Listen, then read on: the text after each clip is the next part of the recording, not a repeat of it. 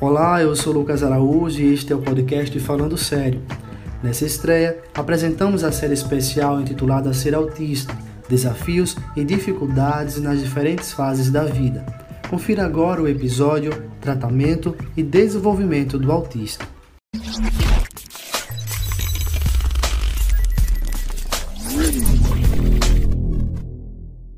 Para falar sobre o tratamento e o desenvolvimento de pessoa com transtorno do espectro autista. No episódio de hoje nós contamos com a participação da terapeuta ocupacional Tatiane de Andrade Pereira e da fonoaudióloga Silmara Gabriela da Silva. A comunicação é uma das primeiras habilidades humanas desenvolvidas para a interação social, mas no caso do autista, esse processo pode ser diferente, com algumas dificuldades. Silmara, explica pra gente, por favor. As dificuldades na comunicação funcional é uma das bases da tríade do transtorno do espectro autista. Essas dificuldades elas variam conforme o grau e o nível de comprometimento de cada indivíduo.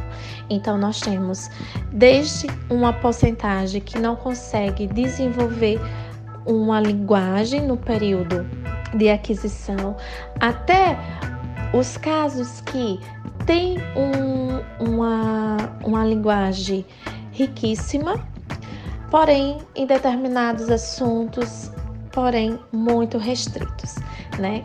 Então, nós temos é, duas grandes bases da nossa comunicação, que é a, a comunicação não verbal e a comunicação verbal. Comunicação não verbal tudo que nós utilizamos através de expressão, do corpo, do olhar, de gestos.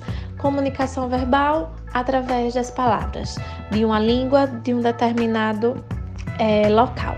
Então, o desafio inicial para as pessoas que têm o diagnóstico é a comunicação não verbal, é empatia, é o interesse social pelo outro que não existe. E como é realizar o tratamento para o desenvolvimento da comunicação, seja ela verbal ou não verbal? O tratamento ele é iniciado após uma avaliação específica de linguagem do indivíduo. A avaliação é essa, composta por uma anamnese, composta por protocolos específicos de linguagem, utilizados para verificar as funções, as alterações, o que, é que essa criança apresenta de déficit na comunicação que é esperado para a idade. Diante dos resultados, é traçados objetivos terapêuticos. O que é primordial iniciar? A fala é a cereja do bolo. Então, muito antes da fala, tem outros aspectos, funções e habilidades a, a serem adquiridas. E precisa ser respeitada a hierarquia de cada uma. Então, basicamente, é feito isso. É, na, na maioria é dado um período de aquisição, então um objetivo de curto, médio e longo prazo, diante das dificuldades. Silmara, como o tratamento com o fonoaudiólogo contribui para a qualidade de vida da pessoa autista? Sem dúvida, o papel principal do fonoaudiólogo é fazer com que esse indivíduo se comunique de forma funcional, seja através da fala, seja através de uma comunicação alternativa. É, faz, é proporcionar esse indivíduo ao mundo social, ao meio social de forma independente. Na área da terapia ocupacional, quais as principais dificuldades do autista percebidas inicialmente, Tatiane?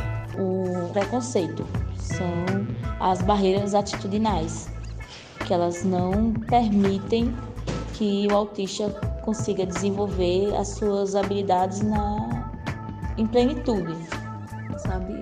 Eles podam a criança na condição de autismo, é, pensando que autismo é uma doença e não é, é uma condição de vida. Ele vai viver autista, ele vai ser autista a vida inteira. Assim como um negro é negro a vida inteira, um branco é branco a vida inteira.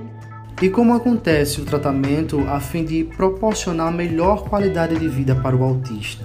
Eu trabalho hoje de forma transdisciplinar e multidisciplinar, que pode ser composto por terapeuta ocupacional, psicólogo, fonoaudiólogo, é, fisioterapeuta, e aí a gente pode entrar com outros tipos de terapia também, musicoterapia, arte-terapia, conforme esportes também é indicado. Né? Aí depende muito da condição da família e qual serviço a família vai procurar. E em que essa criança vai se adaptar, vai ter mais habilidade.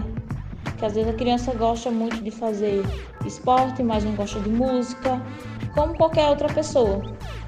Né? E o tratamento vai de acordo com a necessidade da criança. Quanto mais precoce, melhor, porque a gente já começa a desenvolver as habilidades da criança, né? os potenciais dessa criança.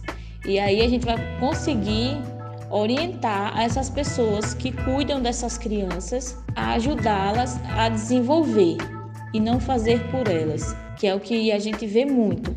São as pessoas que fazem pela criança porque julgam que ela não é capaz de desenvolver essa habilidade, que são justamente as barreiras atitudinais, né?